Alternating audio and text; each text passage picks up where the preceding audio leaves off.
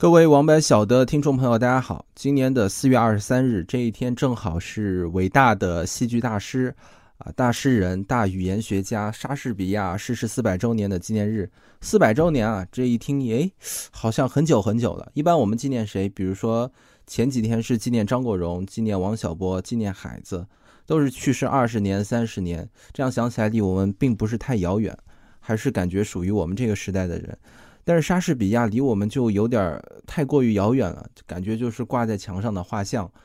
莎士比亚这个名字或者说这个人吧，就是那种典型的大家都知道他，但是没有几个人读过他的作品，或者说主动去读他的作品的人不是很多。因为我问了一圈啊非文艺爱好者的朋友，真正读过莎士比亚的没有几个人啊。虽然主动读过莎士比亚的人少。但是被动的读过的很多啊，呃，我们所有人都被动的读过，就是在初中的时候啊，呃，威尼斯商人的节选被列入到语文的教材里面，我们都读过这篇课文。大家如果还稍微有一点印象的话，大概记得里面的情节啊，就是一个商人借了一个放高利贷的犹太人的钱，到期还不上，他们在贷款的合约里面写明了，如果到期还不上钱的话，就可以从这个商人的身上割下一磅肉。啊，最后通过这个商人朋友在法庭上的聪明的辩护，啊，说你可以割肉，但是如果流一滴血或者割不准，多割了一点那么你就犯了谋杀罪，你就会被处死。最后这个犹太人就输了官司啊，那个威尼斯商人就得救了。啊，情节大概就是这样吧。然后这篇课文教完了以后，老师就啊该布置作业了，写读后感，归纳中心思想。啊，如果说你要得九十分以上的话，标准答案就是。啊，本文通过描写威尼斯商人和他睿智的朋友与一个冷血的吝啬的高利贷商人之间的斗争，反映了资本主义早期这个商业资产阶级与高利贷者之间的矛盾，表现了作者对资产阶级社会中金钱、法律和宗教等问题的深刻思考。啊，这是标准答案啊，写别的老师可是要扣分的。但是这样的话。我就不太理解了。这样看的话，莎士比亚的伟大之处在哪儿呢？啊，因为吝啬鬼谁不会写？而且这种情节也并没有多打动人啊。这不和普通的作家没有什么区别吗？因为你回答任何归纳文章中心思想的题目，都大概可以套用这个文本啊啊。所以通过这种分析，是确实找不出莎士比亚的伟大，而且挺有意思啊。大家可以上百度百科查一下。百度百科上“威尼斯商人”这个词条的解释，跟初中老师要的答案是一样的，完全一样啊！就是如何如何刻画了一个冷酷无情的高利贷借贷人啊，来反映阶级之间的矛盾。我觉得这种解读真的初中生都可以理解啊，这样去，但是作为一个公共的词条啊，还这样去解释的话，真的有点浅薄。因为大家如果上维基百科查一下的话，就会发现维基上对于威尼斯商人的释义完全是另外一种说法。这种说法相对来说就比较客观的多了啊，就是威尼斯商人这部戏剧是有争议的。然后他列举了几种不同的学术观点，说有的学者认为莎士比亚写威尼斯商人是在隐晦的同情那个放高利贷的犹太人啊。所以今天我们就要聊一下莎士比亚以及这个大家都读过的威尼斯商人。首先简单讲两句。啊，我读莎士比亚的感觉，其实我读莎士比亚的感觉就是没有什么感觉，它不像读有些作者的作品啊，比如说我读马尔克斯的《百年孤独》，啊，读第一句的时候我就被吸引住了，会完全停不下来的一直读下去啊，啊，还有一种就是比如说乔伊斯的作品啊，读起来基本读不懂，但是感觉啊不明觉厉啊，莎士比亚的作品就是你去阅读的话，几乎没有什么读不懂的，但是就是读不出什么感觉。啊，因为我们阅读的都是翻译成中文的作品，首先语言的表述能力就减少了一大半。语言是文学中最重要的一个载体啊。有些作品翻译过来，可能因为呃语言的效用没有那么强啊，比如说呃注重情节、注重意境的啊，那嗯读起来也没有什么障碍。但如果是戏剧作品的话，对语言的依赖会非常强，所以翻译过来就感觉就感觉哪儿不对劲儿吧。啊，不管你翻译的再好，都会有这种感觉。莎士比亚本来就是一个语言学家，他用英文去写作啊，在那个时代创造了大量的词汇。但是我们又读不懂英文，所以如果纯粹是去阅读的话，啊，真的读不出什么感觉。但如果我们不是去阅读，而是去解读，那就完全不同了。一旦我们去解读莎士比亚的作品，我们就可以发现他的伟大。咱们聊一下威尼斯商人啊，咱们来解读一下看看。这部剧是一部喜剧。啊，是莎士比亚的四大喜剧之一啊！当然，这个不是他自己封的，没有哪个作家会给自己的作品封一个啊，我的四大什么什么什么，这是我的四大悲剧啊，这我的四大喜剧啊，这自己不会去封啊。这一听四大，就肯定是中国人封的，比如说四大名著，对吧？啊，我们就特别喜欢去搞这种几大几大的，什么三巨头啊，什么啊。其实我觉得莎士比亚最有意思的两部作品，一部是《哈姆雷特》，《哈姆雷特》是公认的莎士比亚最好的、最有代表性的一部作品，里面涉及到很多的文学元素啊，有人性啊，有王室，有爱恨情仇，有鬼魂等等等等吧。这是文学价值很高的一部作品啊。然后最后主角基本就死光了啊，这也是一个很著名的悲剧。啊，然而《威尼斯商人》并没有那么多的元素啊，故事人物情节也相对来说比较简单。但是这部剧是表面上是喜剧，实际上是彻彻底底的悲剧。我们先来讲一下剧里面的人物，一个叫夏洛克，这是一个犹太商人，他呢就是放高利贷为生。大家不要觉得放高利贷好像他是一地主老财人啊，其实不是的啊。首先，莎士比亚时代，整个欧洲对犹太人都有很严重的歧视。啊，整个社会从统治者到法律，啊，到人民对犹太人都是非常不公正的。为什么这部戏剧的背景要放在威尼斯呢？而不是伦敦商人、巴黎商人？因为当时十六世纪的时候，资本主义发展的最好的是意大利啊，尤其是威尼斯啊。那时候日不落帝国还没有崛起啊，大英帝国还没有那么的强盛。威尼斯大家都知道是靠海，所以。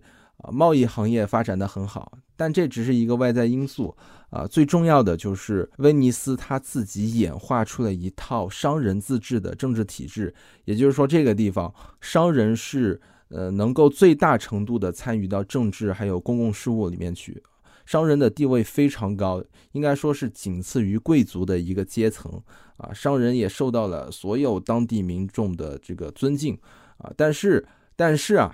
那这跟犹太人半毛钱关系都没有，因为法律禁止犹太人经商啊。这个经商指的是贸易、手工业啊、小工商、小个体户啊，犹太人还是可以做的。不过这种职业就没有什么地位了。但是就算不能经商啊，我犹太人也忍了。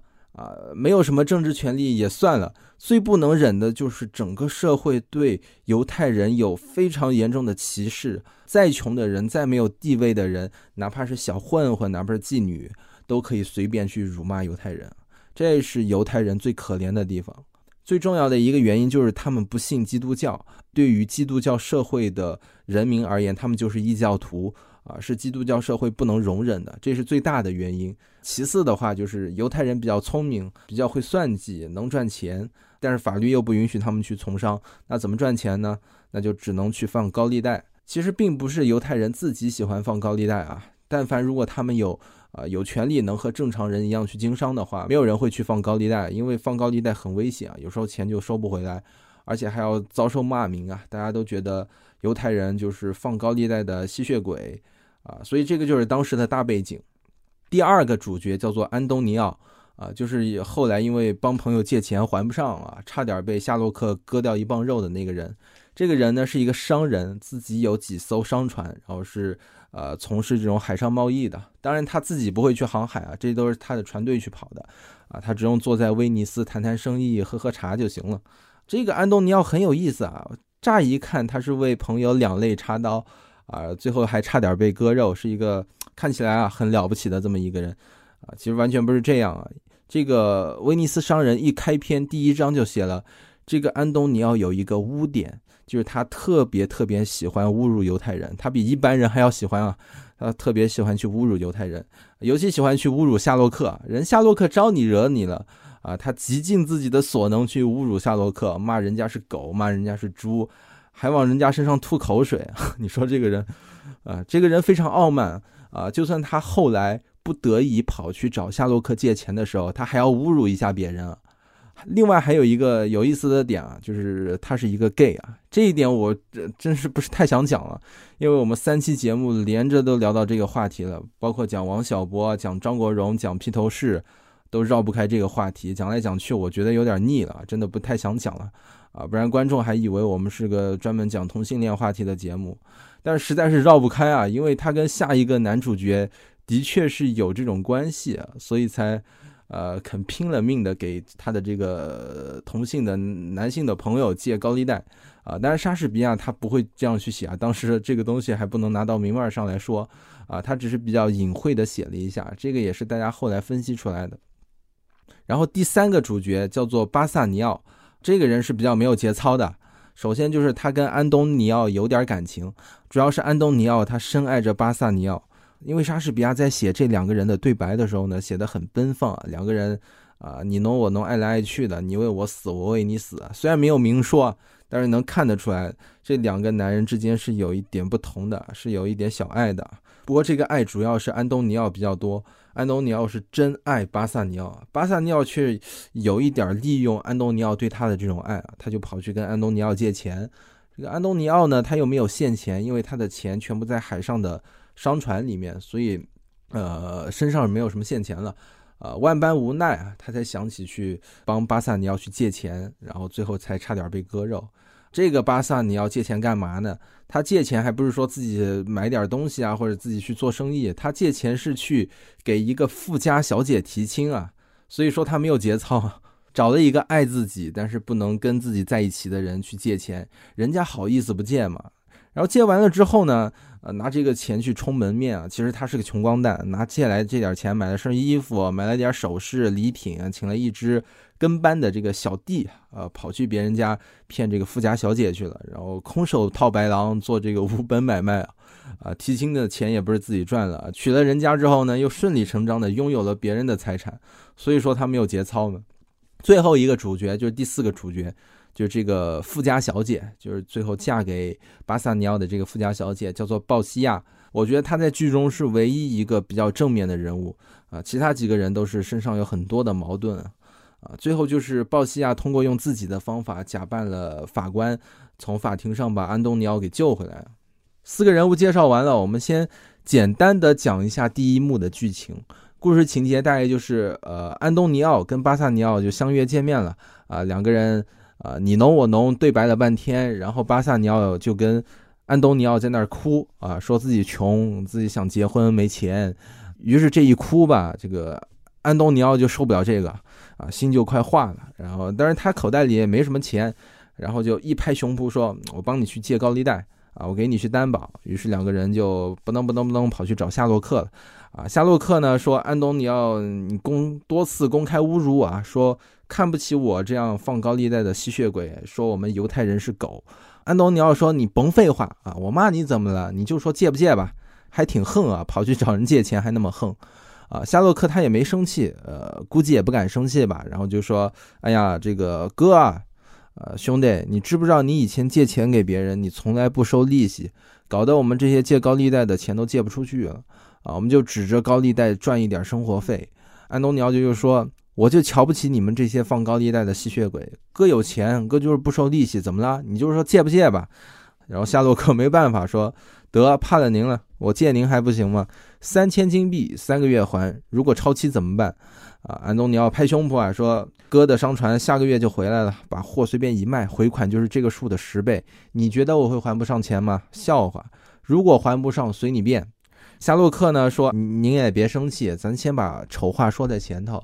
我们先签个合约，如果到时候还不上的话，我可以从你身上割一磅肉，啊，安东尼奥想也没想就答应了。于是两个人就签好合约，找了公证人去公证，啊，这就是第一幕的主要内容。莎士比亚没有刻意的去刻画夏洛克怎么贪婪、怎么坏，而是借他的口表达了一下那个时代犹太人受到的残酷、受到的不公正的对待、受到的歧视。第一章也交代了一下，就是这个女主角。鲍西亚家里很有钱，但是她父亲死了，所以她按照她父亲留下来的遗嘱，啊，去通过抽签的方式去招这个丈夫啊，啊，就是在自己家里摆三个盒子，然后其中的一个盒子放了自己的画像，谁要是抽中那个放了画像的盒子，就能娶她。但是不是谁来都随便抽啊，那跟抽奖似的啊。他抽之前呢要发一个毒誓，如果抽不中的话，以后也不能向任何女人再去提亲。但即便是这样啊，很多勇士还是跑来提亲了，可见这个鲍西亚可能长得比较美嘛，而且家里也很有钱，谁娶了她就相当于拥有了他爸留下的遗产，所以这就是第一幕的主要内容。然后第二幕内容内容很多啊，但是核心的就是两件事。第一件就是夏洛克的女儿跟一个小伙子私奔了，啊，其实这个私奔不是那种为了爱情啊，然后家人怎么反对他的婚事，不允许他跟这个人结婚，然后他跑掉的那种很俗套的故事。其实不是这样的，这个私奔其实挺搞笑，就是夏洛克并没有对他女儿多不好。啊，相反还对他很好啊。他出门的时候，他把家都整个交给他女儿来代管，啊，也没有说反对他女儿嫁给谁，也没有逼他女儿做任何事情，而是他女儿因为长期跟她的男朋友混在一块儿，啊，她的男朋友不断的给她洗脑，说她父亲怎么怎么可耻，说夏洛克怎么是个异教徒，反正就是这些云云云云吧，然后让她跟她父亲划清界限。然后这个姑娘被洗脑之后呢，居然也开始觉得自己作为一个。放高利贷的犹太人的女儿太可耻了啊！自己的爸爸奸诈贪婪啊，所以一天夜里就偷了他爸的钱，跟着男朋友就跑了。而且这个男朋友就是巴萨尼奥和安东尼奥的小弟之一。巴萨尼奥其实说白了就是个呃打着商人头衔的混混啊，到处结交狐朋狗友啊，手下跟着一群小弟。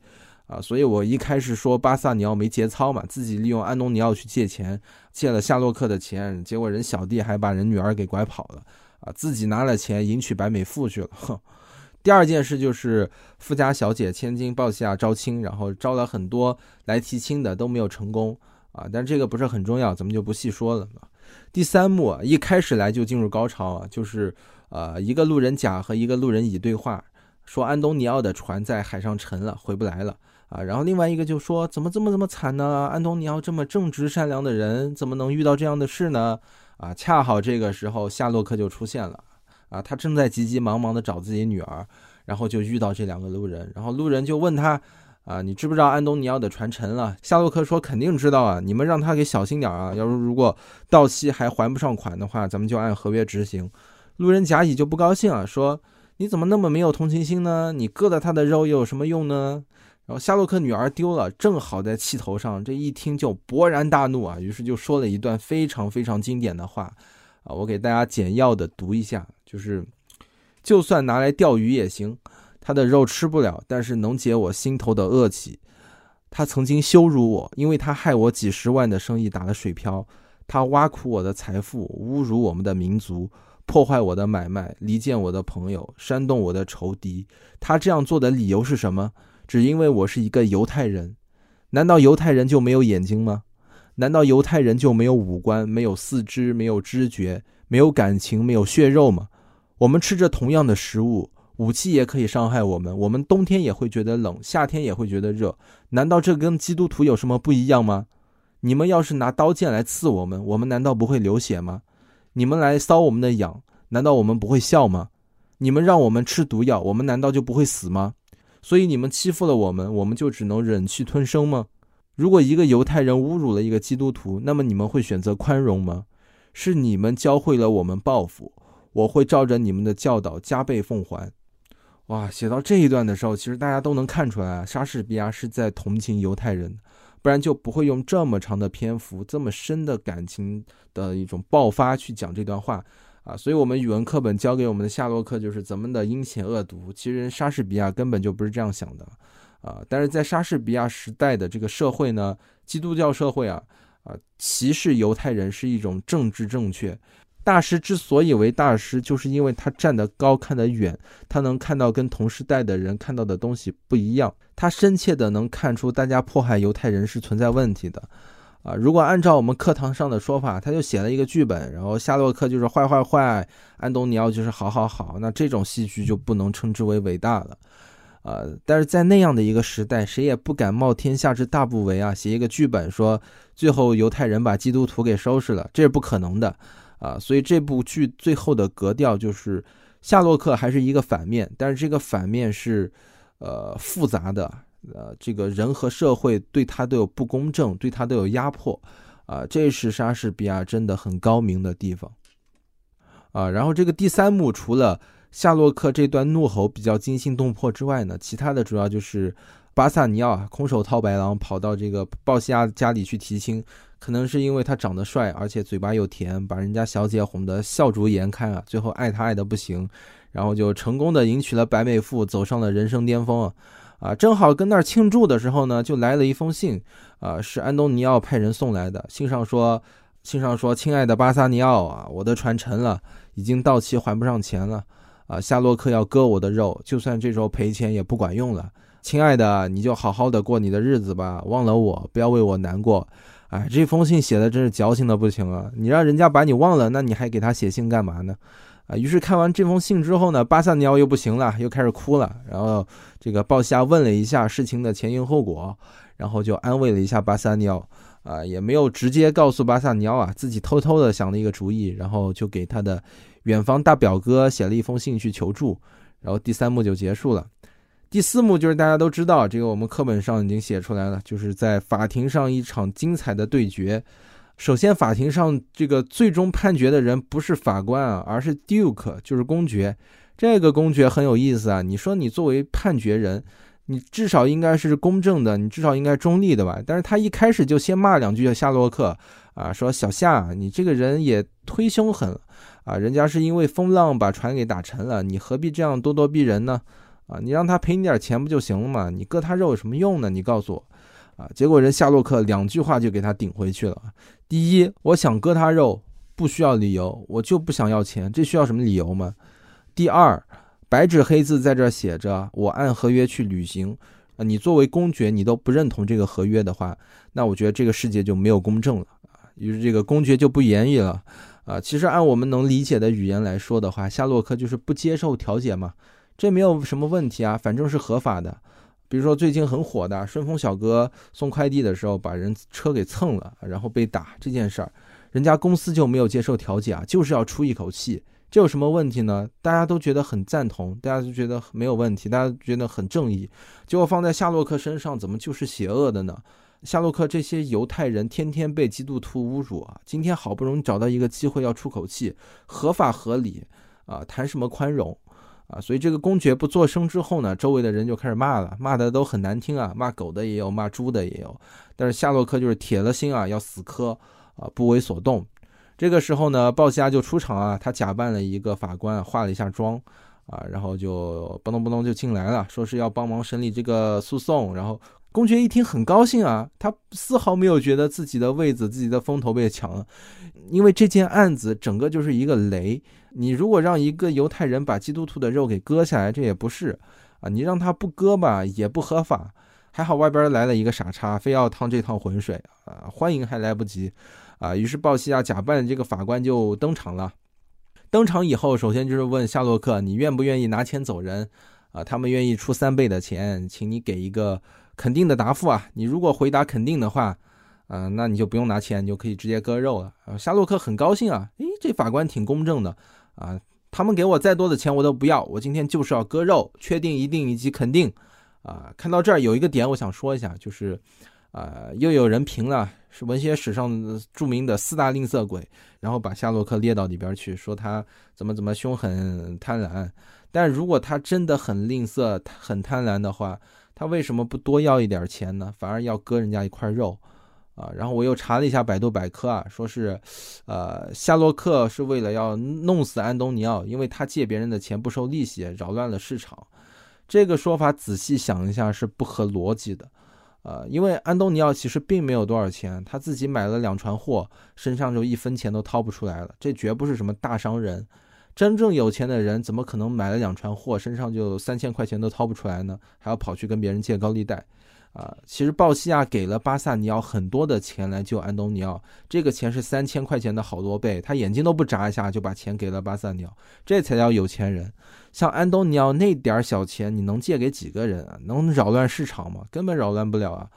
也就借借他手下那些狐朋狗友那些小弟，根本不可能去影响夏洛克的生意。夏洛克之所以要咬定了要他的肉，不是因为他的钱，而出于恨啊。啊，个人的恨和民族的恨加起来，他宁愿要肉也不要钱啊！所以，我们如果站在犹太人的立场上的话，呃，夏洛克难道不是正义的吗？